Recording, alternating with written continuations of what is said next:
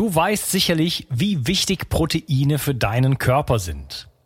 Dein Körper braucht sie, um Muskelzellen, Hormone und andere Botenstoffe herzustellen. Als Transportproteine spielen sie auch eine wichtige Rolle bei der Entgiftung. Speziell jüngere und auch ältere Menschen sowie Kranke haben oft einen erhöhten Bedarf an Proteinen. Proteine bestehen aus den kleinsten Bausteinen, den Aminosäuren.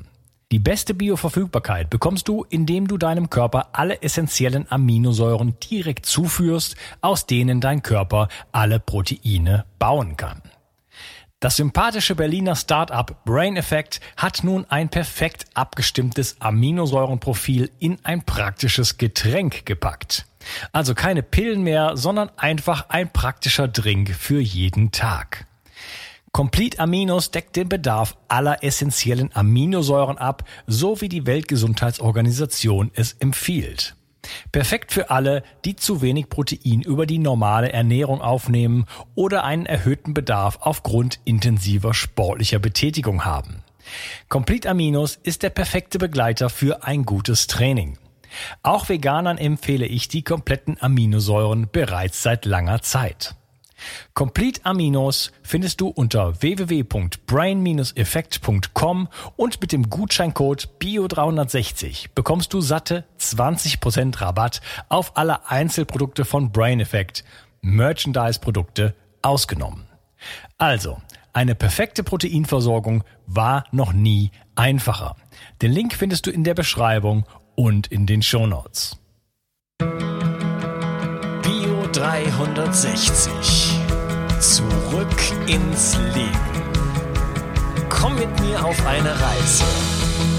Eine Reise zu mehr Energie und fantastischer Gesundheit. Ich möchte dir das Wissen und den Mut vermitteln, den ich gebraucht hätte, als ich ganz unten war. Dabei will ich dir helfen, wieder richtig in deine Energie zu kommen. Zurück ins Leben. Führen geheime Mächte im Verborgenen einen Angriff auf die Menschheit aus? Sollen wir zu willenlosen Sklaven oder sogar Zombies gemacht werden? Haben die Maßnahmen der letzten Jahre einen geheimen Zweck, der uns langsam Stück für Stück unserer Persönlichkeit beraubt und uns auf eine Gesellschaft vorbereitet, die auch die düstersten Dystopien in den Schatten stellt? Darüber und vieles mehr spreche ich heute mit meinem Gast Dr. Michael Nils. Hallo Michael. Hey, hallo Unkas, grüß dich. Wir sprechen heute über dein Buch, was äh, langsam richtig in Fahrt kommt und äh, wirklich populär wird, das indoktrinierte Gehirn. Ich würde sagen, das ist äh, bisher für dich, also du hast viele gute Bücher geschrieben und wir haben auch schon eins besprochen, ein Meisterwerk. Ähm, bevor wir einsteigen, wie würdest du mit ein oder zwei Sätzen besprechen, worum geht es in diesem Buch? Was ist deine Hypothese?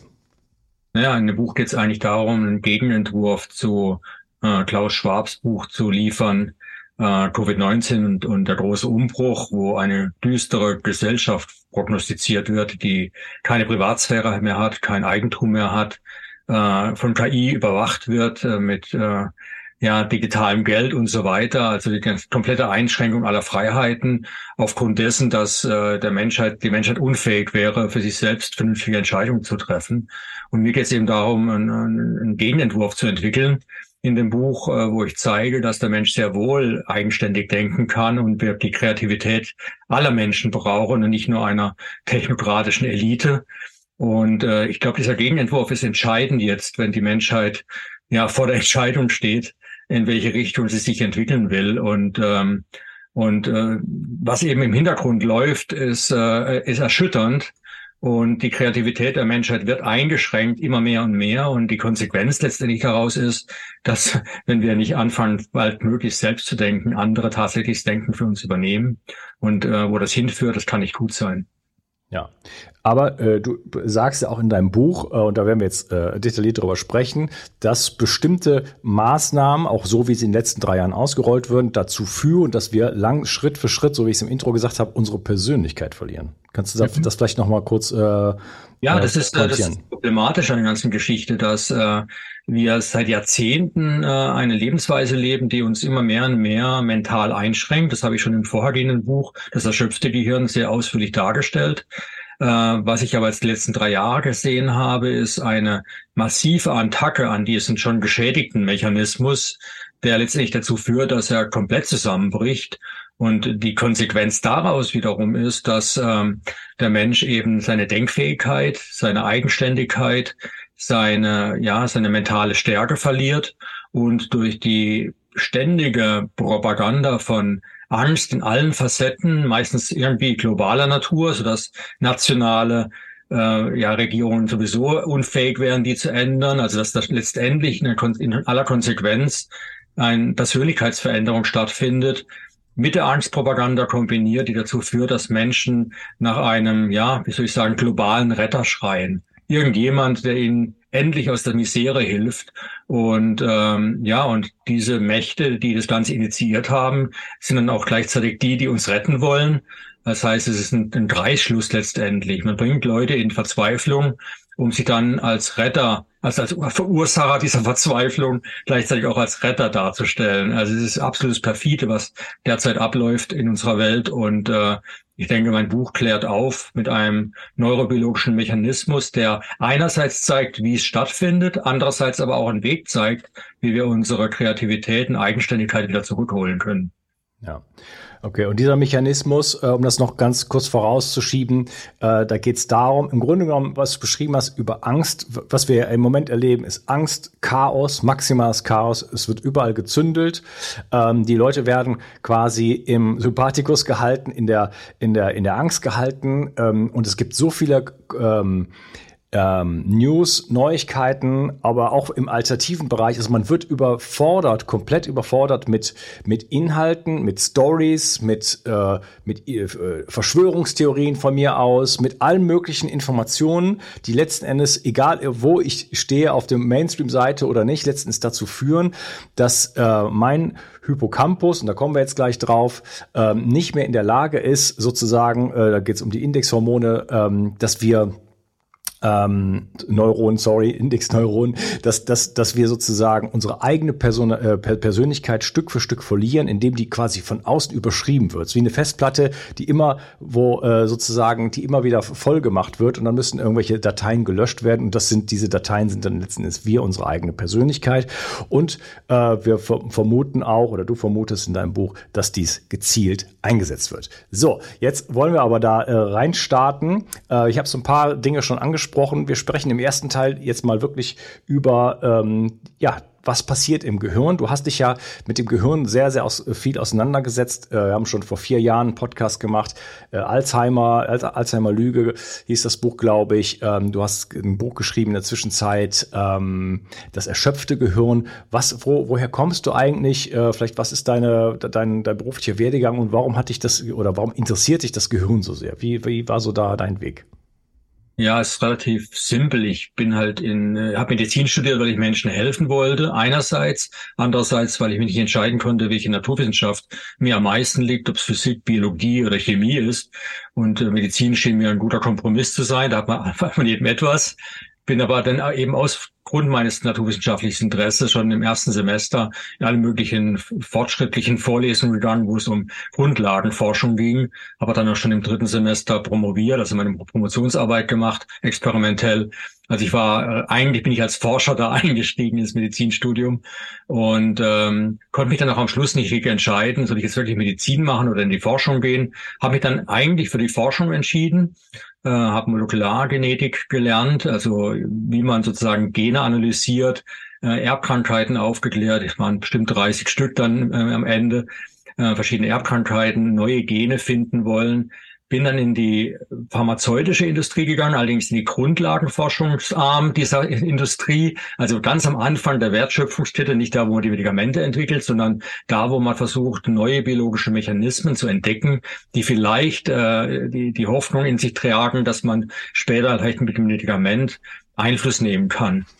Also das Ziel war eigentlich meiner, meines Lebenslaufs, ähm, einen großen Hebel zu finden, mit dem man alle Menschen retten kann. Vielleicht ein Medikament gegen Alzheimer, ein Medikament gegen irgendwas, was die meisten Menschen, also im Prinzip ein Jungbrunnen gehen zu finden, dass man medikamentös so beeinflussen kann, dass es sozusagen die Magic Bullet wird, der, der magische der magische ähm, ja, Mechanismus, mit dem man Menschen, ja, dass Menschen lange gesund alt und alt werden, ja, lange gesund bleiben und alt werden. Naja, und in der Zeit, wo ich das eben gemacht habe, habe ich natürlich sehr viel Stress gehabt. Äh, kennen wir ja alle, ne? Und ich bin ein Stressesser, also habe ich zugenommen und äh, und äh, ja, ich war da mit 40 Jahren im Prinzip Herzinfarkt gefährdet und äh, leider CEO und Chief Science Officer, also für die Forschung auch verantwortlich von einer Firma in München und naja, und dann musste ich aber regelmäßig zum Arzt gehen, weil äh, auf mich eine, eine Versicherung abgeschlossen wurde von den Investoren, falls es mir schlecht geht, falls ich tot umfalle, dass man dann genug Geld hätte, um einen adäquaten Ersatz zu finden. Äh, deswegen musste ich auch regelmäßig zum Arzt für einen Check. Und äh, als dann die Börse 2002 zusammenbrach für Biotech, die Blase platzte, war klar, dass so ein Sprint an die Börse ein Marathon zum tatsächlichen Medikament werden sollte. Und ich war mir war persönlich klar, ich äh, werde es körperlich nicht durchhalten. Ich stand wirklich kurz vorm Herzinfarkt, hatte ich das Gefühl. Äh, ich war wirklich nicht mehr gesund und ähm, total übergewichtig und habe mich dann einfach entschieden, naja, wenn jetzt äh, das ein Marathon wird, dann muss ich wieder zum Marathonläufer werden, der, der ich mal in der Jugend war. Und äh, meine Knie machten allerdings nicht mehr mit, habe mir ein Fahrrad gekauft und äh, ein bisschen Rad gefahren. Und nach einem halben Jahr bin ich wieder beim Checkup beim Arzt und der Arzt sagt zu mir, Herr Nils, Ihre Blutwerte sind so viel besser. Sind Sie in Jungbrunnen gefallen? Da sage ich, nö, ich habe eigentlich nur Fahrrad angefangen zu fahren und bin ein bisschen, habe meine Ernährung ein bisschen umgestellt. Aber das hat scheinbar schon gereicht, dass der Arzt diese Aussage machte. Und diese Aussage war natürlich gravierend für mich, weil ich hatte ja sozusagen mein ganzes Leben darauf hin, ja, also mein ganzes Studium habe ich mich darauf äh, kapriziert gehabt, ja, den Jungbrunnen zu finden. Und plötzlich sagt der Arzt, ich hätte ihn gefunden, allerdings nicht äh, im Erbgut, äh, nicht direkt auf jeden Fall, nicht äh, durch meine Forschung, sondern einfach durch eine Veränderung der Lebensweise. Und das hat natürlich alles eine Frage gestellt. Und ich habe dann gesagt, okay, wenn das so ist, dann muss da ja was verändert worden sein durch meine Lebensweise, die das gravierend ist, was gravierenden Einfluss auf meinen Körper hat etwas, was mir im Medizinstudium nicht so nicht beigebracht wurde, weil alle Krankheiten sind ja einfach nur Schicksal. Ja, da hat ja keiner Einfluss drauf. Es ist, ist einfach so die, ja, man, man gibt so einen Rezeptblock und man wartet eben drauf, was passiert und für jede Krankheit gibt es dann ein, ein Medikament und gut ist. Und plötzlich habe ich ja diese Veränderung in mir selbst gespürt und äh, meinen ganzen Beruf in Frage gestellt und dann nach wirklich Tausenden von Studien, die ich gelesen habe, in allen Varianten, ähm, zu dem Thema, wie man eben älter werden kann und gesund bleibt dabei, äh, war mir klar geworden, was sich das Ganze stützt. Und äh, als dann die Firma fusionierte mit einer anderen Firma ähm, und ich dann eben äh, mich verabschieden konnte, die Verantwortung abgeben konnte, habe ich gesagt, ich werde nur noch Bücher schreiben jetzt, wo ich äh, meine Erkenntnisse zum Jungbrunnen, zum tatsächlichen Jungbrunnen propagiere. Das Problem war, dass ich eine Krankheit suchen musste, dafür, mit der ich einen großen Hebel äh, habe, also wo ich viele Menschen glaubte zu erreichen. Also die Krankheit musste mehrere Voraussetzungen erfüllen. Erstens, es muss viele Menschen treffen, damit auch viele Menschen mir zuhören. Es darf, ähm, die Angst muss groß sein vor dieser Krankheit. Und es darf kein Medikament geben, das sozusagen ja wenn, irgendwie was nützt, so dass äh, zum Beispiel Diabetes, da gibt es dann Insulin zum Spritzen. Also ein Diabetiker sagt immer, warum soll ich etwas gegen meinen Lebensstil? Man weiß ja bei Diabetikern, wenn die ihren Lebensstil verändern würden, hätten die einen besseren Blutzucker wie die Durchschnittsbevölkerung, obwohl sie schon Insulin spritzen. Also bei uns im Studium hieß es noch einmal Insulin spritzen, immer Insulin spritzen. Also da ist die die Progression der Krankheit schon so weit fortgeschritten, dass man nicht mehr wegkommt davon. Das ist in der Zwischenzeit widerlegt. Also aber trotzdem, wenn man Leuten sagt, äh, ändere deinen Lebensstil, dann sagen sie, naja, der Arzt hat ein Medikament für mich, was mein Blutzucker reguliert, warum soll ich das selber tun? Aber bei Alzheimer war das nicht der Fall. Und deswegen habe ich mich angefangen für Alzheimer zu interessieren, schon vor ungefähr 15 Jahren. Und habe so ziemlich, glaube ich, alles gelesen, was man zu Alzheimer so lesen kann an wissenschaftlichen Studien und da war mir relativ schnell klar, dass äh, man Alzheimer tatsächlich vermeiden kann. Äh, Gegensatz zu dem, was alle schreiben, dass Alzheimer altersverursacht sein soll.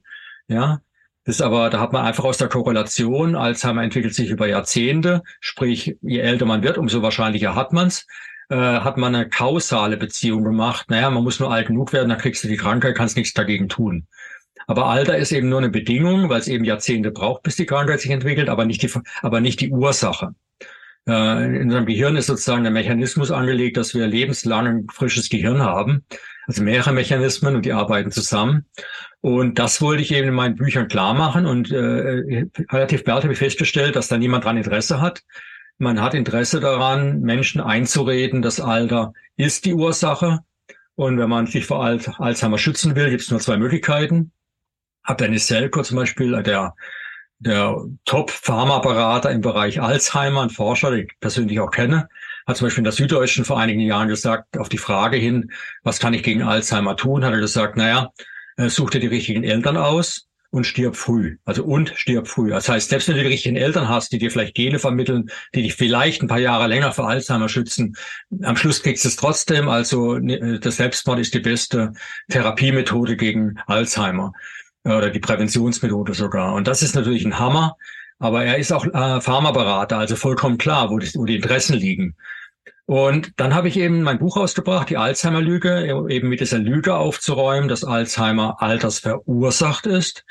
Und äh, dachte, naja, wenn 50 Prozent der Deutschen sagen, das war das andere Kriterium, viele müssen Angst haben, 50 Prozent der Deutschen sagten, sie hätten Angst, primäre Angst vor Alzheimer.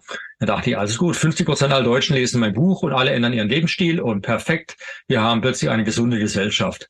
Weil ja Alzheimer nur ein Symptom ist von einem Lebensstil, der natürlich auch alle anderen Krankheiten verursacht, woran einmal 90 Prozent der Menschen sterben, ja. Äh, also vorzeitig. Und dann habe ich gedacht, wir kriegen das richtig gesunde Gesellschaft hin damit, aber äh, Pustekuchen, das war nicht der Fall. Also von denen, die gesagt haben, Angst ist ihre primäre, die primäre Angst, die sie haben, ist Alzheimer. Ich glaube, noch nicht mal ein Prozent haben das Buch gekauft. Und dann habe ich mir gesagt, mir die Frage gestellt, was machen die anderen 99 Prozent?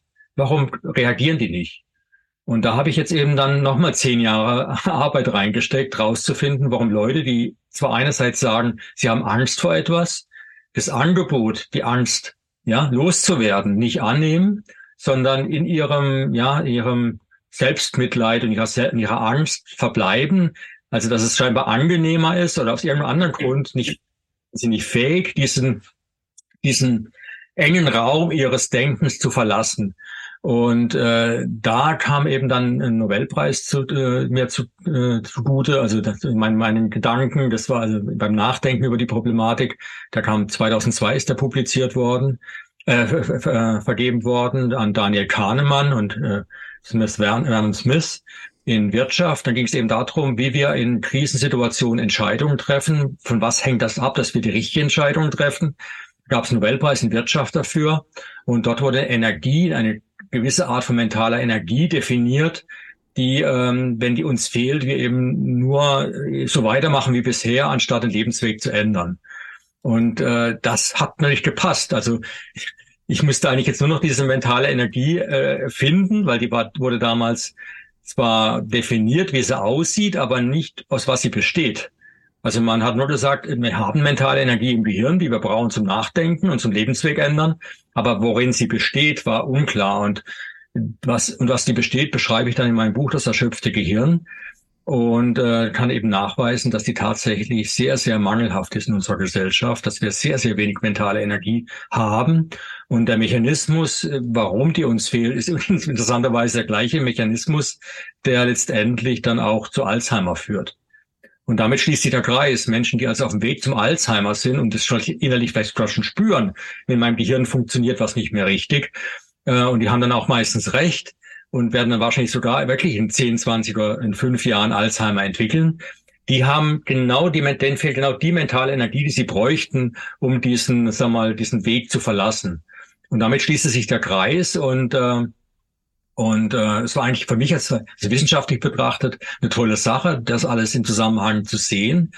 Aber die Frage war natürlich, wie helfe ich jetzt diesen Menschen? Weil man muss ja, man muss ja sozusagen sich selbst aus dem Sumpf rausziehen. Das klappt aber nur bei Münchhausen, klappt nicht beim Menschen selbst. Also wie macht man das? Man muss halt die Menschen mobilisieren, dachte ich mir, naja, die halt noch fähig sind, die noch gesund sind, so weit, dass sie erkennen können, da läuft was schief und dann ihre Kollegen, ihre Freunde, ihre Bekannten, ihre Nachbarn, was auch immer, äh, da irgendwie bewegen. Und ähm, ja, aber die, die wollen ja nichts, die, die wollen ja nichts äh, davon davon wissen, davon hören. Das haben wir ja auch in den letzten Jahren stark ja, gemerkt. Schon im Gesundheitsbereich generell äh, Tipps zu geben ist schwierig ähm, und ähm, ja auch in den letzten Jahren mit den Maßnahmen und so weiter haben wir ja gemerkt, dass Mensch, dass Menschen ganz unterschiedlich auf Informationen schauen und auch gar auch wirklich zumachen und gar nichts mehr wissen wollen. Und das hat ja auch etwas damit zu tun, worum wir jetzt äh, zu, zu, sprechen kommen, äh, bei dem indoktrinierten Gehirn. Vielleicht lass uns da mal äh, einsteigen. Mhm. Ähm, Du hast gerade von Energie gesprochen, aber wir, wir jetzt in, in diesem Buch geht's auch einfach darum, wie werden Informationen abgespeichert äh, und was, wie, wie funktioniert das im Gehirn? Und dann kommen wir dann dazu, dass es, äh, wie es dann dazu kommt, dass die Persönlichkeit überschrieben wird. Und äh, wir werden uns dann im späteren Verlauf des Gesprächs darüber unterhalten, ob das auch wirklich ähm, ja so gewollt ist. Ähm, es geht los mit dem Hippocampus eigentlich. Erklär uns mhm. doch mal so ein bisschen das Gehirn, wie funktioniert denn das alles so, Frontallappen und ne, diese ganzen ganzen Geschichten. Äh, gib uns doch mal so einen Überblick über das Gehirn, wie das funktioniert, dass wir, wo sind wir in die Erinnerung abgespeichert und was hat es jetzt mit diesen, äh, mit dem äh, Hippocampus und den äh, Indexneuronen auf sich? Ja, das sind wir eigentlich auch schon wieder direkt bei der mentalen Energie, bei der ich gerade eben war. Also das Problem ist ja, unser ganzes Denken findet so in der Denkerstirn statt. Das kennt ja jeder. Da vorne hier im Frontalbereich, ganz vorne, da ist unsere Denkerstirn. Und tatsächlich findet dort auch das aktive Denken nah, äh, statt, also dieses Nachdenken. Hirnströme sind dort aktiv und die jonglieren eben unterschiedliche Gedankenbausteine und äh, gegeneinander und versuchen eben aus diesen Gedankenbausteinen dann irgendwie Sinn zu machen. Äh, und je mehr Gedankenbausteine man so zeitgleich jonglieren kann, umso höher ist auch der Intelligenzquotient. Da gibt es Studien dazu. Äh, vier, fünf, sechs Gedankenbausteine kann man jonglieren. Jetzt ist aber so, wenn ich in, vor komplexeren Problemen stehe, dann reichen vier, fünf Gedankenbausteine nicht. Äh, relativ schnell, wenn man nur überlegt, ob ich äh, Lebensweg A oder Lebensweg B wähle, also ob ich bei A weitermache oder stattdessen B wähle und was und B wäre vielleicht eine Alternative, die viele Veränderungen mit sich bringen, äh, dann hat man natürlich sofort mehr wie vier, fünf, sechs Bausteine, die man jonglieren muss. Und dieses komplexere Denken, man nennt es auch System 2 Denken nach Kahnemann, für das er eben auch Nobelpreis bekommen hat, braucht notwendigerweise das Ablegen, das Zwischenspeichern meiner eigenen Gedanken. Ich muss also eine Art autobiografisches Gedächtnis haben meines eigenen Denkens. Und die einzige Zentrale im Gehirn, die diese Gedanken zwischenspeichern kann, so dass sie, ich, dass ich tatsächlich 20, 30, 50 verschiedene Gedankenstränge parallel in meinem Gehirn durchdenken kann, weil ich die fünf, sechs, die akut aktiv sind, immer abgleichen kann mit denen, die ich zwischendurch mal ablege. Und das Ablegen muss aber dann auf eine ganz besondere Art und Weise passieren. Das Ablegen ins autobiografische Gedächtnis, in die Zentrale, die du schon vorhin genannt hast, mit Namen, das ist der Hippocampus, in eine Seepferdchen-ähnliche Struktur äh, in den Schläfenlappen, ist paarig angelegt, rechts und links, hier so in den Schläfenlappen, Daumen groß etwa. Der hat eben die einzigartige Fähigkeit, dass man etwas nur einmal gedacht haben muss. Also nicht wiederholt, sondern nur ein einziges Mal gedacht haben muss, um es permanent abzuspeichern. Das ist einzigartig, weil man wissen ja, wenn man ein Klavierspielstück lernen wollen, dann müssen wir es mehrfach wiederholen, bis es drin ist. Wenn man ein Gedicht auswendig lernen wollen, dann kann man beim ersten Mal, wenn man es gelesen hat, den Inhalt wiedergeben. Weil die Gedanken über den Inhalt speichert der Hippocampus. Aber jedes Wort, jede Zeile perfekt, das kann der Hippocampus nicht. Das macht er nicht. Und deswegen müssen wir ein Gedicht, wenn man es auswendig lernt, tatsächlich x-mal wiederholen. Aber die Inhalt, die, vor allem wenn sie noch eine gewisse Emotion hervorrufen, weil man es eben schön findet oder spannend findet oder erschreckend findet, äh, also wenn noch eine Emotion dabei ist, dann kann sich der Hippocampus das augenblicklich und langfristig merken. Und da sind wir auch relativ schnell bei dieser mentalen Energie, weil ganz einfach, wenn die Kapazität des Hippocampus nicht mehr da ist, weil er einfach voll ist mit Informationen. Also der hat nämlich nur die Speicherkapazität von, sagen wir mal, einer Tagesladung an Informationen äh, wenn der am Abend voll ist oder wenn er schon nach, am frühen Vormittag voll ist, weil ich ganz früh schon ganz intensiv gearbeitet habe, dann kommt dieser Begriff der sogenannten Ego-Depletion zum Tragen. Wir sind also mental ermüdet. Wir kriegen keine neuen Gedanken leicht rein, ohne dass wir alte überschreiben, was wir natürlich nicht wollen, weil macht ja keinen Sinn, äh, Neues zu lernen und Altes dabei zu vergessen. Also idealer wäre ja jedes Mal, wenn wir was Neues erinnern, die alten Erinnerungen noch dabei, noch da bleiben, dass wir also einen immer größeren Erfahrungs- und Gedankenschatz in unserem, Kopf, in unserem äh, Gehirn haben, auf den wir zurückgreifen können. Und tatsächlich ist es möglich, unseren Gedankenschatz täglich zu erweitern, aber eben nur in Tagesportionen. Nicht, äh, wir können nicht kontinuierlich lernen. Wir können nur in Tagesrationen kontinuierlich so Scheibchen für Scheibchen, wie so ein Baum, der jedes Jahr einen Jahresring hat und das irgendwie immer dicker wird, so müssen wir in Tagesringen denken. Jeden Tag können wir ein bisschen mehr lernen, ohne dass wir Altes vergessen. Und da sind zwei Mechanismen notwendig, damit das funktioniert. Der erste ist, wenn wir also tagsüber den Hippocampus mit Gedanken gefüllt haben, natürlich nicht nur Gedanken, Erlebnissen, Gespräche, alles, was wir so erleben den ganzen Tag und alles, was wir erleben und spannend ist irgendwie. Ja, spannend im Sinne von hat Spaß gemacht, spannend, weil es erschreckend ist auch, aber eben alles, was äh, Emotionen hervorruft und deswegen als lebenswichtig erachtet wird, das ist das Kriterium. Emotionen sorgen für äh, den Hinweis bei allem, was wir erleben, ah, das ist wichtig, merkt ihr das mal bitte. Und da kann der Hippocampus eben den ganzen Tag sich Sachen merken, aber irgendwann ist er voll und dann werden wir müde und wollen schlafen gehen. Und im Schlaf tatsächlich findet dann so etwas wie ein, ein, ein Upload statt. Die Inhalte dessen, was wir den ganzen Tag abgespeichert haben, wird hoch hoch ge, ge, äh, transferiert in den Neokortex, das ist hier oben.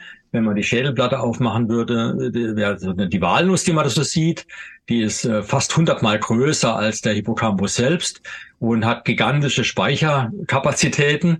Und dort wird dann Stück für Stück repetitiv, weil der, der Neokortex lernt langsam, der braucht mehr wie eine Wiederholung. Also im Gegensatz zum Hippocampus, wo er halt einmal was gehört, gesehen, gefühlt und er merkt sich's, aber der Neokortex braucht eben etwas lang, länger. Nach 10, 20, 30 Wiederholungen hat er es aber auch begriffen, was sozusagen am Tag vorher gelernt wurde in der Nacht.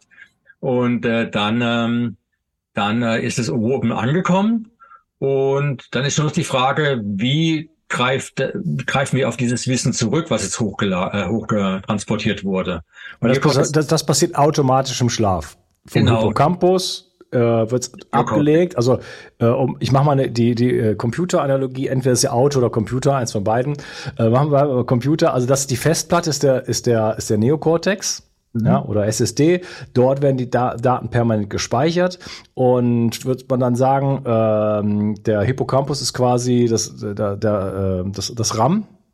Ja, so eine Art Speicherstick. Also beim Früher hat man ja so ein Handy gehabt, dann kommt man nur ein, mal ein paar Gigabyte Megabyte, was immer, jetzt wir halt mal zurückgehen in der Zeit, kommt man halt äh, Daten, äh, Bilder machen und man kann halt eine gewisse Anzahl von Bildern machen, ist das Stick voll und dann muss ich hoch, muss ich ihn praktisch auf den Computer hochladen, auf die Festplatte, damit der Stick wieder verwendbar ist, um neue Bilder zu machen.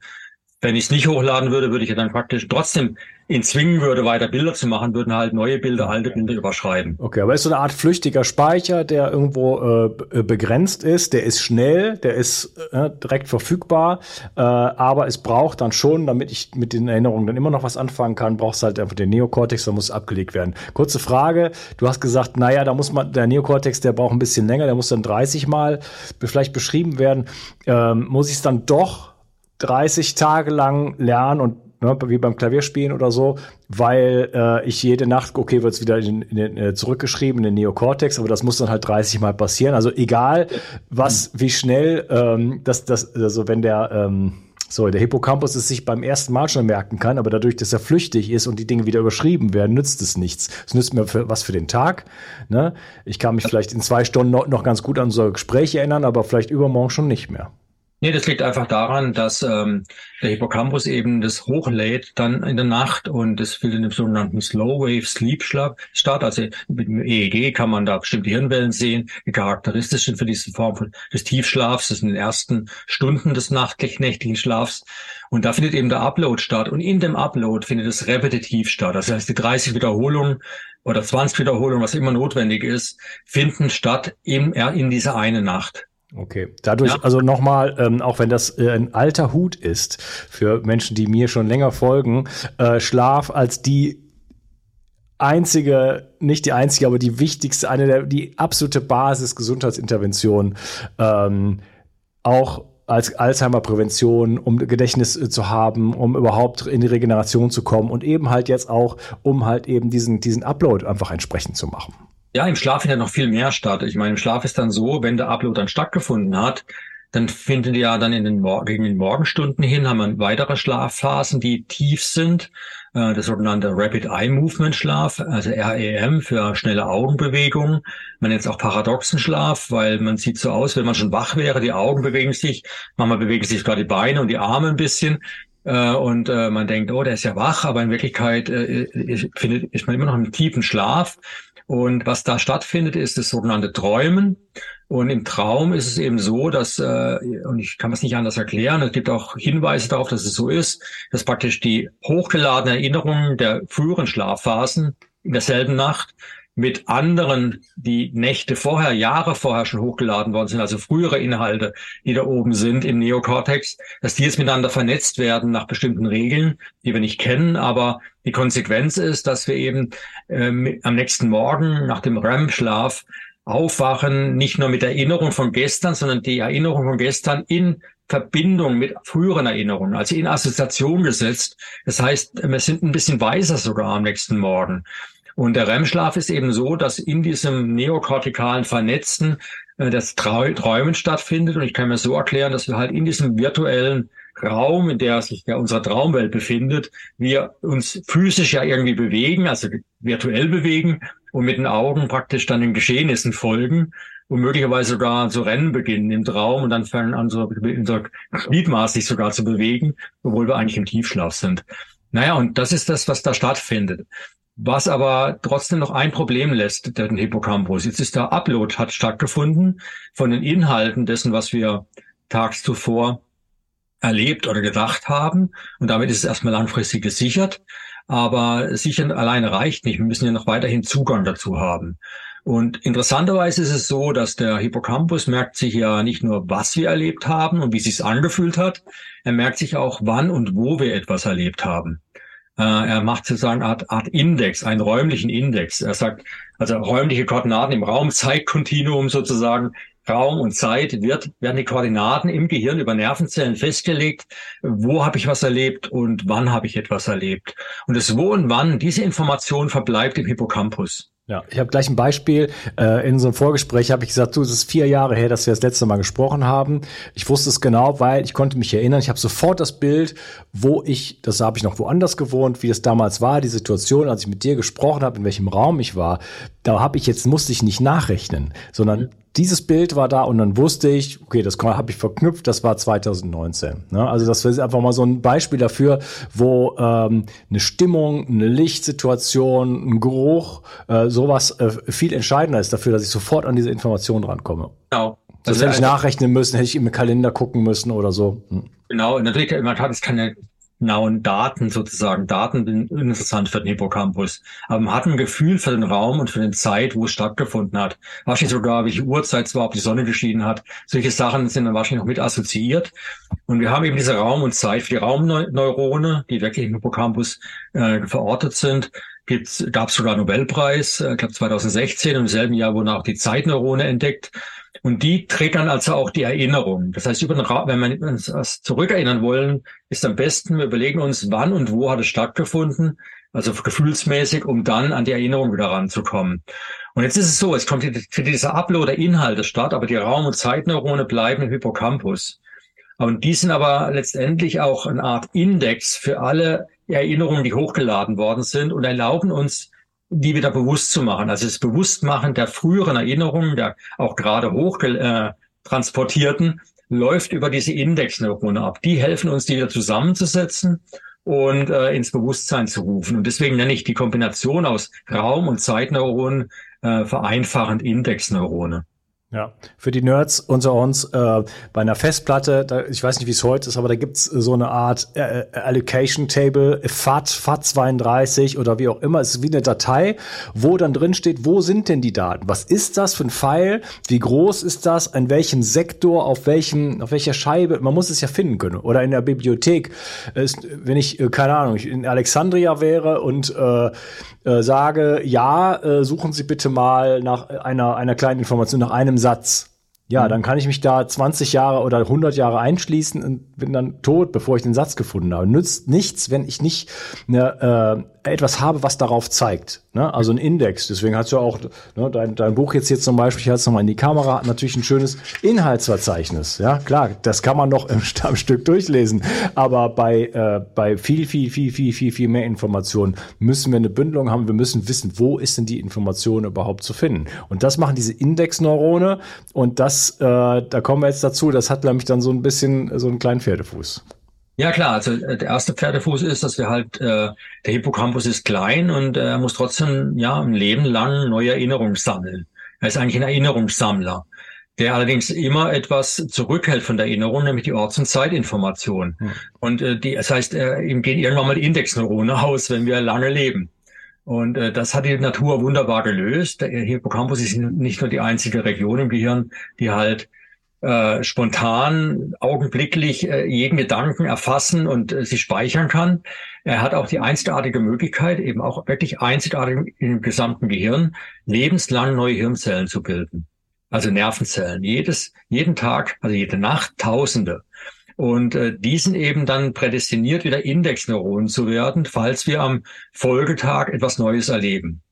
Das heißt, die, die alten, die gestrigen sind verwendet worden für, den, für die äh, Erinnerung des gestrigen Tags und für den Upload. Die sind also verbraucht.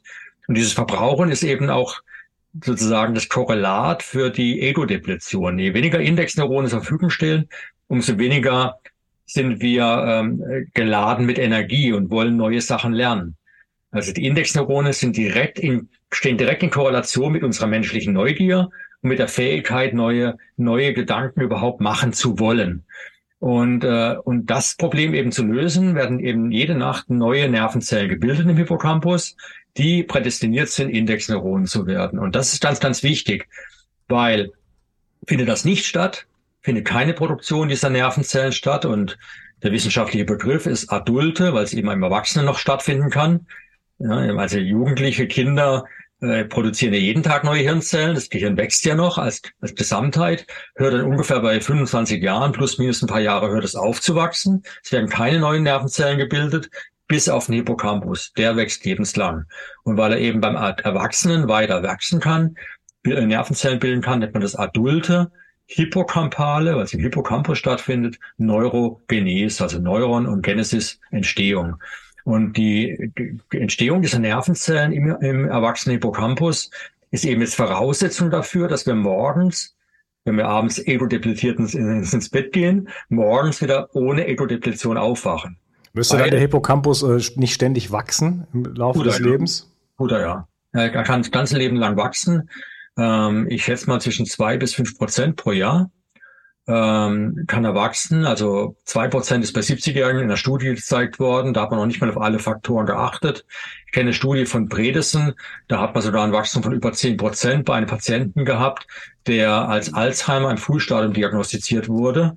Dann hat man aufgrund dessen, dass man alle Faktoren, die zu Alzheimer führen, Lebensstilfaktoren, hat man geändert, korrigiert Daraufhin hat der Hippocampus wieder angefangen zu wachsen und äh, hat über zehn Prozent im ersten Jahr zugelegt und der Alzheimer war weg. Also das Antidot gegen Alzheimer ist, den Hippocampus zum Wachsen zu bringen. Und das Potenzial haben wir eben, aber es wird halt nicht genutzt. Wir leben in einer artfremden, ja, in einer, in einer Gesellschaft, die eine artfremdes Leben zelebriert wo bestimmte Mängel, auch im Schlaf natürlich, aber auch Nahrungsmängel, Bewegungsmängel, jede Menge Mängel, die wir in unserer Lebensweise haben, dazu führen, dass er eben nicht wächst, sondern schrumpft. Das habe ich schon im erschöpften Gehirn gezeigt. Die chronisch erschöpfte Gesellschaft, die eben morgens schon einen Großteil ego-depletiert aufwacht, weil sie eben sich nicht erholt hat nachts, äh, da ist der Grund eben darin zu finden, dass die Neurogenese im Hippocampus nicht produktiv ist, und äh, anstatt zu wachsen, schrumpft der Hippocampus sogar. Also er ist nicht nur, dass er dann einfach seine Größe hält. Nein, er schrumpft sogar.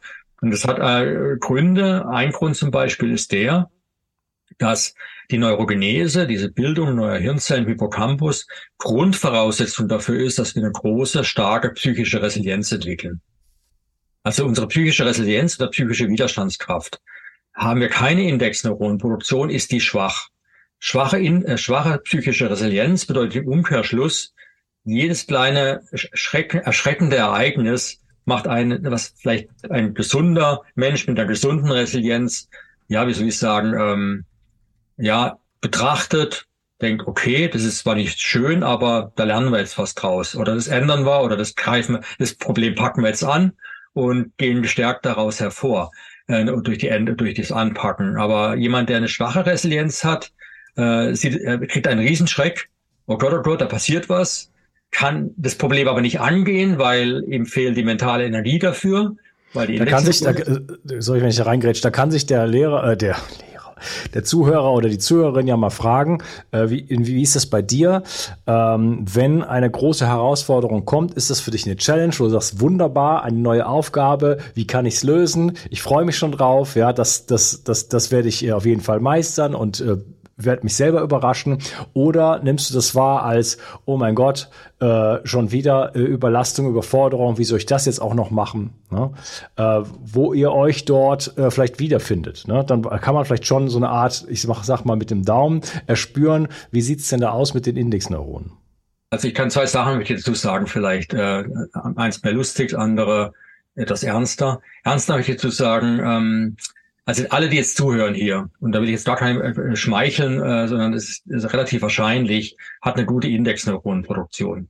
Weil sonst würde er hier gar nicht zuhören. Er hat noch nicht mal den Kanal angeschaltet. Weil er ist noch neugierig. Also er oder sie. Ich, meine, ich sage immer er, aber der Mensch, ja.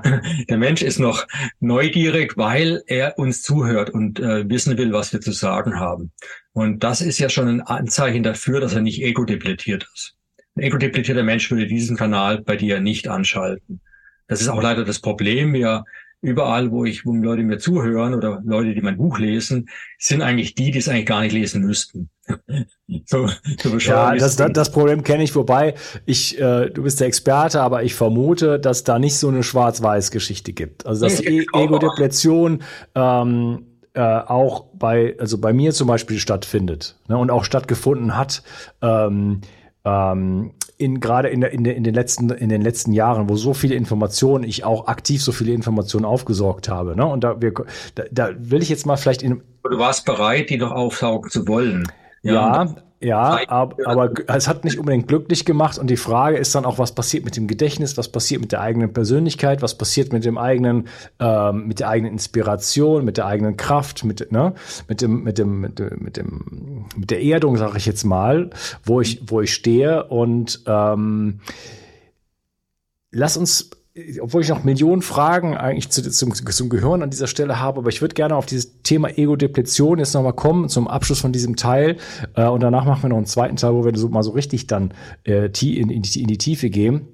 Ähm, was ist Ego-Depletion und wie, was hat das dann für, für Konsequenzen, wenn ich ähm, nicht richtig schlafe, aber also wenn die, wenn die Lebensstilfaktoren nicht, äh, nicht passen, aber auch dann, wenn ich beispielsweise ähm, ja, attackiert werde durch, durch Chaos, durch, durch Angst und äh, vielleicht sogar auch durch äh, medikamentöse Behandlung. Ja, klar. Äh, wenn das passiert, wenn die Indexneuronproduktion da niederliegt, wenn die nicht produziert werden, dann ist das Gefühl, mit dem ich, dem ein gesunder Mensch, ich meine, ich bin abends massivst ego-depletiert. Ich kenne das Gefühl wirklich sehr gut, weil ich es jeden Tag provoziere.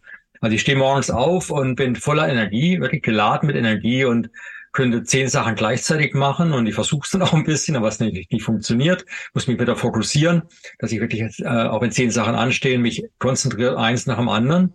Aber ich äh, mache dann so lange, bis ich merke, oh, jetzt geht gar nichts mehr. Und dann bin ich ego-depletiert. Und dann ist auch der Punkt, wo ich äh, auch heftigen Diskussionen, die vielleicht anstehen könnten, weil irgendjemand kommt, der irgendein Problem hat mit irgendwas, sage ich, du, äh, ich kann nicht mehr, ich möchte nicht mehr diskutieren, also da, ich bin müde jetzt mental. Ich habe Angst, auch das Falsche zu sagen. Lass uns am Morgen früh drüber reden, wenn wir beide ausgeschlafen haben und ähm, oder ausgeschlafen sind. Und das ist äh, ich kenne das genau. Ich kenne das genau. Meine Freundin ist so der, der, der um elf, wenn ich schon kurz vor Einschlafen bin, sagt sie, was ist eigentlich für dich der Sinn des Lebens? Mhm. Diese, ja. Äh, Nee, nee.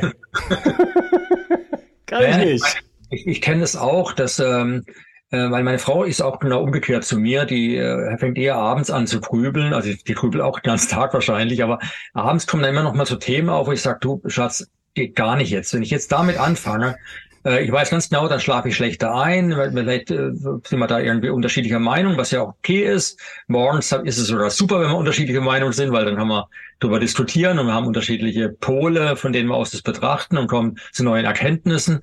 Aber abends geht das dann gar nicht mehr. Und ich muss dann wirklich schauen, ähm, ich habe wirklich, habe da wirklich eine Art von Schlafhygiene, dass ich abends gucke, dass ich die letzten zwei, drei Stunden, bevor ich ins Bett gehe, nichts mehr mache, was mich mental irgendwie belastet. Genau, oder mental auch aktiviert. Ne? Naja, also, also da haben wir äh, schon mal ähnliche Situation. Das ist aber, ist aber gesund so, dass man eben schaut, dass man dann auch einigermaßen gut schläft und dann kann man morgens eben wieder frisch, mit frischer Energie und eben dem, die besteht eben darin, dass ich wieder Indexneurone habe, die jetzt äh, darauf warten, neue Sachen zu machen. Weil die Indexneurone sind das neuronale Korrelat der menschlichen Neugier. Ich habe sie sogar mal äh, scherzhaft genannt, das neuronale Korrelat der, äh, der Erbsünde. Weil die Erbsünde besteht ja darin, dass wir vom Baum der Erkenntnis genascht haben. Und tatsächlich wird ja die Neurogenese vererbt. Ja, die ist ja nicht sozusagen, die kommt nicht von irgendwoher. Die ist ja in unserem Erbgut eingeschrieben, dass wir lebenslang neugierig sind, weil ja unser Erfahrungsschatz das, das sozusagen die Grundlage für die menschliche Dominanz auf diesem, auf diesem Planeten ist. Ja, wir sind ja durch das soziale Miteinander, wo wir lernen ständig voneinander, ist ja die Fähigkeit des Menschen eben, ähm, dann eben auch äh, zu lernen, von Erfahrungen von anderen zu lernen. Man muss nicht jeden Fehler selber machen. Man kann mit anderen reden und sagen, hey, mach das nicht, weil die Erfahrungen von anderen helfen uns auch und damit sind wir so erfolgreich. Und dazu müssen wir aber auch offen sein und die Erfahrungen von anderen Menschen hören wollen. Und das heißt, und dazu brauchen wir die Indexneurone. Also äh, deswegen sind sie auch irgendwo unsere Erbsünde. Und ich habe schon überlegt, wenn uns da mal irgendwelche, ja, wie soll ich sagen, wenn 2030 kommt und man uns in einen neuen, einen neuen Garten Eden führen wird, wo eine KI dafür sorgt, dass es uns immer gut geht äh, und wir keine Fragen mehr stellen sollen, dann ist natürlich ideal, wenn man die Neurogenese abschalten würde, weil dann braucht man nicht mehr sagen, hey, Verbot, hier ist der Baum der Erkenntnis, bitte nicht dran naschen. Nee, wir haben gar keine Neugier mehr, wir würden gar nicht mehr da naschen wollen, wir wollen gar nichts mehr wissen. Und irgendwo habe ich letzten Jahre eben gemerkt, das ist äh, nicht nur jetzt bei Alzheimer so gewesen, dass die Leute nicht wissen wollen. Das war ja die Grund, haben wir am Anfang drüber gesprochen, sondern äh, die Indexneuronproduktion hat die letzten Jahre massivst nochmal abgenommen. Massivst. Äh, ich habe vorhin ja gesagt, die Indexneuronen sind ja ähm, das, auch das neuronale Korrelat nicht nur unserer Neugier, sondern auch unserer psychischen Resilienz. Und das ist eng miteinander verbunden, weil wenn ich neugierig bin, muss ich ja Sachen machen, die vielleicht, oder mache ich Dinge, die oder lerne Dinge, die komplett neu sind für mich. Es steckt ja ein Wort neugierig drin. Aber Neues macht auch immer erstmal ein bisschen Sorge, weil es könnte ja was sein, was ich lerne, was ich gar nicht lernen will, was mir vielleicht sogar Angst macht. Oder ich äh, wage etwas, wo ich vielleicht verlieren könnte. Auf den gewohnten Bahnen, wenn ich immer das Gleiche tue jeden Tag, da weiß ich ja, was passiert, da bin ich sicher. Aber so wie ich einen Schritt in eine neue Richtung wage, kann ja sein, dass mir etwas Schlimmes passiert. Also muss die menschliche Neugier immer korreliert sein mit einer starken Resilienz. Also auch mit einer Widerstandskraft, dass man sagt, naja, was soll schon passieren? Ich werde das schon irgendwie meistern. Aber diese psychische Stärke zu haben, die ist eben wichtig. Und deswegen ist, ist auch vollkommen logisch, dass diese Indexneuronen eben nicht nur die Neugier beflügeln, sondern auch die Resilienz stärken. Und es kann man sich ja gut vorstellen, was passiert, wenn die Neuro Neurogenese nicht stattfindet effizient, dann habe ich eine geringe Resilienz, was bedeutet, ich neige zur Depression. Ich neige langfristig eben sogar zu Alzheimer, aber eben zur Depression. Depression bedeutet aber hohe Stresslevel, hohe Stresshormonlevel. Hohe Stresshormone Level sind allerdings neurotoxisch. Ja, das heißt, der Hippocampus äh, hört nicht nur auf zu wachsen, er fängt dann sogar an zu schrumpfen. Und die durchschnittliche Schrumpfungsrate des Hippocampus in der westlichen Welt liegt ungefähr bei 1,4 Prozent. Jedes Jahr schrumpft der Hippocampus um 1,4 Prozent, anstatt um mehrere Prozent zu wachsen. Das heißt, der Erfahrungsschatz des Menschen wird mit jedem Lebensjahr geringer anstatt größer. Mhm. Klar, wir lernen jeden Tag neue Sachen, aber wir vergessen mehr, als wir lernen. Das heißt, wir, unser Erfahrungsschatz schrumpft, je älter wir werden. Und je kleiner der Hippocampus ist, umso näher sind wir, sind wir auch am Alzheimer. Das heißt, äh, die Hippocampusgröße ist im Prinzip schon ein Maßstab für die Wahrscheinlichkeit, Alzheimer zu bekommen, umgekehrt korreliert. Das heißt, je kleiner der Hippocampus, umso größer die Wahrscheinlichkeit. Okay. Also wenn, wir, wenn, wenn unser Hippocampus schrumpft und äh, du beschreibst halt auch, dass man äh, das steuern kann, also durch, durch verschiedenste Maßnahmen sozusagen kann man quasi, also wenn man das verstanden hat, dann könnte man mit der Bevölkerung jetzt spielen, sagen, wir fahren den hoch oder runter. Mhm. Ja, das kann man also durchaus hinbekommen äh, wenn ich den, wenn der, wenn der schrumpft, wird die Neugier und die Resilienz weniger. Das heißt, ich bekomme Menschen, die letzten Endes froh sind, wenn sie ganz, ganz klare Strukturen vorgesetzt bekommen. Es gibt ja die Leute, die sind vielleicht wie ich, die nehmen sich ein, ich fahre jetzt nächste Woche nach Brasilien, ich nehme mir einen Rucksack und fahre einfach los. Ja, und egal. ich buche mir auch nichts davor. Ich gehe einfach, lass mich einfach mal treiben. Äh, und dann gibt's die Leute, die fahren, weiß ich nicht, in den Robinson Club und haben alles, äh, werden abgeholt am Flughafen mit dem Shuttlebus und sind dann in genau dem Ort, wo sie schon die letzten 30 Jahre auch schon waren und so weiter und fühlen sich dann dort gut. Äh, das ist gar keine, da will ich mich nicht drüber stellen, das ist keine Kritik, aber da, da spiegelt sich ja vielleicht sowas schon wieder so, ah, jetzt, ich fühle mich jetzt sicher, weil das sind klare Strukturen. Also die, das, das Neue ist für mich äh, eine Herausforderung Herausforderung oder sogar da hätte ich Angst vor. Ne? Das ist das ist überwältigend so. Ne?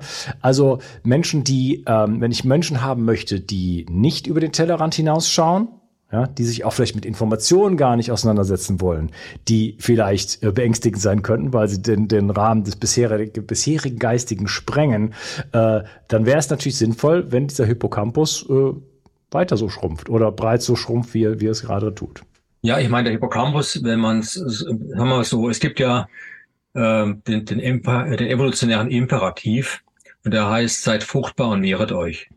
Ja, das ist das, was die Natur von uns will. Also die Natur hat keinen Willen, aber äh, sagen wir, umgekehrt betrachtet, wir wären nicht hier, hätten unsere Eltern und Großeltern und Urgroßeltern, wir können jetzt Millionen, Milliarden Jahre zurückgehen, also fast eine Milliarde Jahre zurückgehen, wenn die Urtierchen nicht entschieden hätten, sich zu vermehren, dann würden wir beide heute nicht da sitzen und uns unterhalten. Und Leute also am, jetzt am PC sitzen und uns zuhören. Also die speziellen Leute vor allem, ja.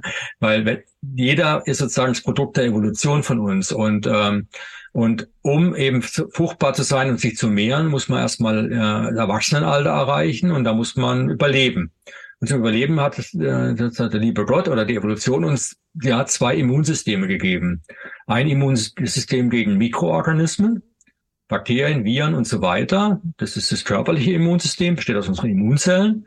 Und aber auch ein mentales Immunsystem. Und wenn ich das mentale Immunsystem irgendwo im Gehirn verorten würde, dann würde ich sagen, es ist der Hippocampus. Weil er hat, speichert unser gesamtes äh, äh, Erfahrungswissen. Und wenn wir adäquat auf Bedrohungen reagieren wollen, dann ist unser Erfahrungswissen die beste Waffe. Wir wissen, ah, das war ist gar nicht so schlimm oder da habe ich die Erfahrung, damit kann ich so und so umgehen. Und äh, das heißt, dieses Erfahrungswissen ist letztendlich unser mentales Immunsystem. Ähnlich wie das adaptive Immunsystem oder auch das angeborene Immunsystem auf, auf der Erfahrung von Jahrmillionen äh, zurückgreift, wie bin ich früher, wie sind meine, unsere Vorfahren mit Viren umgegangen? Und dieses Erfahrungswissen des Immunsystems schützt uns vor neuen Viren. Und genauso schützt uns unser biografisches Wissen, unser autobiografisches Wissen vor Gefahren. Und dieses mentale Immunsystem ist natürlich das Immunsystem, was ich angreifen muss, wenn ich Menschen beherrschen will. Ich muss einfach nur ihr mentales Immunsystem zerstören äh, und schon äh, sind sie willfährig. Sie machen alles, was ich will. Und, äh, und dann ist nicht klar, wo ist der Angriffspunkt? Der Angriffspunkt ist logischerweise die Neurogenese im Hippocampus. Die muss ich lahmlegen. Und im nächsten Teil werden wir darüber sprechen, äh, wie das gemacht wird und du hast die Theorie, dass es gemacht wird und dass es auch einen bestimmten Zweck hat. Äh, da werden Begriffe fallen wie äh, das, äh, was, was in der letzten, äh, die Maßnahmen, die stattgefunden haben, die ähm, medizinischen Maßnahmen, wenn wir sie mal so nennen wollen, die in den letzten äh, Jahren stattgefunden haben und auch solche äh, Zukunftsvisionen, wie sie ein Klaus Schwab und Co. Äh, haben und auch tatsächlich hier zu Papier bringen. Das wird ja auch alles äh, veröffentlicht und ganz, relativ klar oder sehr klar gesagt. Das scheint ja so eine Art Kodex zu sein. Das muss man tun. Wir werden werden ähm, in einem zweiten Teil ähm, wirklich in Tiefe über dein Buch sprechen und mal beleuchten, ähm, ob es da auch einen Angriff auf den Menschen gibt, ob das gewollt ist und ob wir in eine Dystopie überführt werden, wo unser Hippocampus wirklich direkt attackiert wird und zwar bewusst. Das ist zumindest eine These, die wir aufstellen wollen. Wir wollen beleuchten, wir wollen auch schauen, ob es dafür Belege gibt. Und ich freue mich sehr, sehr auf diesen zweiten Teil mit dir. Schön, dass du heute dabei warst und ich danke dir für dieses Gespräch, Michael. Danke dir, Unkas. Mach's gut, ciao. Die Versorgung mit essentiellen Mikronährstoffen ist eine der wichtigsten Gesundheitsstrategien. Du brauchst sie für den Energiestoffwechsel in den Mitochondrien, für deine Entgiftung und normalen Stoffwechselfunktionen. Dabei ist es heutzutage schwieriger denn je, diese Mikronährstoffe über die Nahrung aufzunehmen. Dazu kommt noch, dass wir heutzutage durch die vielen Stressfaktoren, denen wir ausgesetzt sind, einen höheren Bedarf haben. Ich habe diesen Bedarf erkannt und war mit den bisherigen Produkten am Markt schlichtweg nicht zufrieden oder einverstanden. Daher habe ich mich aufgemacht und das wahrscheinlich umfangreichste Multinährstoffpräparat am deutschen Markt entwickelt. Das Ergebnis nennt sich 360 Vital. Und dieses Produkt enthält alle wichtigen Vitamine in der richtigen Form und Dosierung, zahlreiche wichtige Mineralstoffe, Pflanzen- und Heilpilzextrakte, Antioxidantien wie zum Beispiel Astaxanthin und Resveratrol, Coenzym Q10, 50 Milliarden darmaktive Bakterien und vieles mehr. Dabei habe ich natürlich auf die höchste Rohstoffqualität geachtet und darum enthält 360 Vital zum Beispiel keinerlei Zusatzstoffe. Das liegt alleine auch schon daran, dass gar nichts mehr in die Kapseln hineingepasst hätte. Mit 360 Vital bekommst du also eine Grundversorgung für deine Mitochondrien und aktivierst deine körpereigenen Entgiftungsfunktionen und deinen Stoffwechsel. Daher ist 360 Vital auch ein Grundelement in meinem Entgiftungsprotokoll richtig entgiften. Mit 360 Vital ersetzt du praktisch alle Nahrungsergänzungsmittel in deinem Schrank und bekommst alles in höchster Qualität und erleichterst damit dein Leben. Bio 360. Zurück ins Leben. Komm mit mir auf eine Reise. Eine Reise zu mehr Energie und fantastischer Gesundheit. Ich möchte dir das Wissen und den Mut vermitteln, den ich gebraucht hätte, als ich ganz unten war. Dabei will ich dir helfen, wieder richtig in deine Energie zu kommen. Zurück ins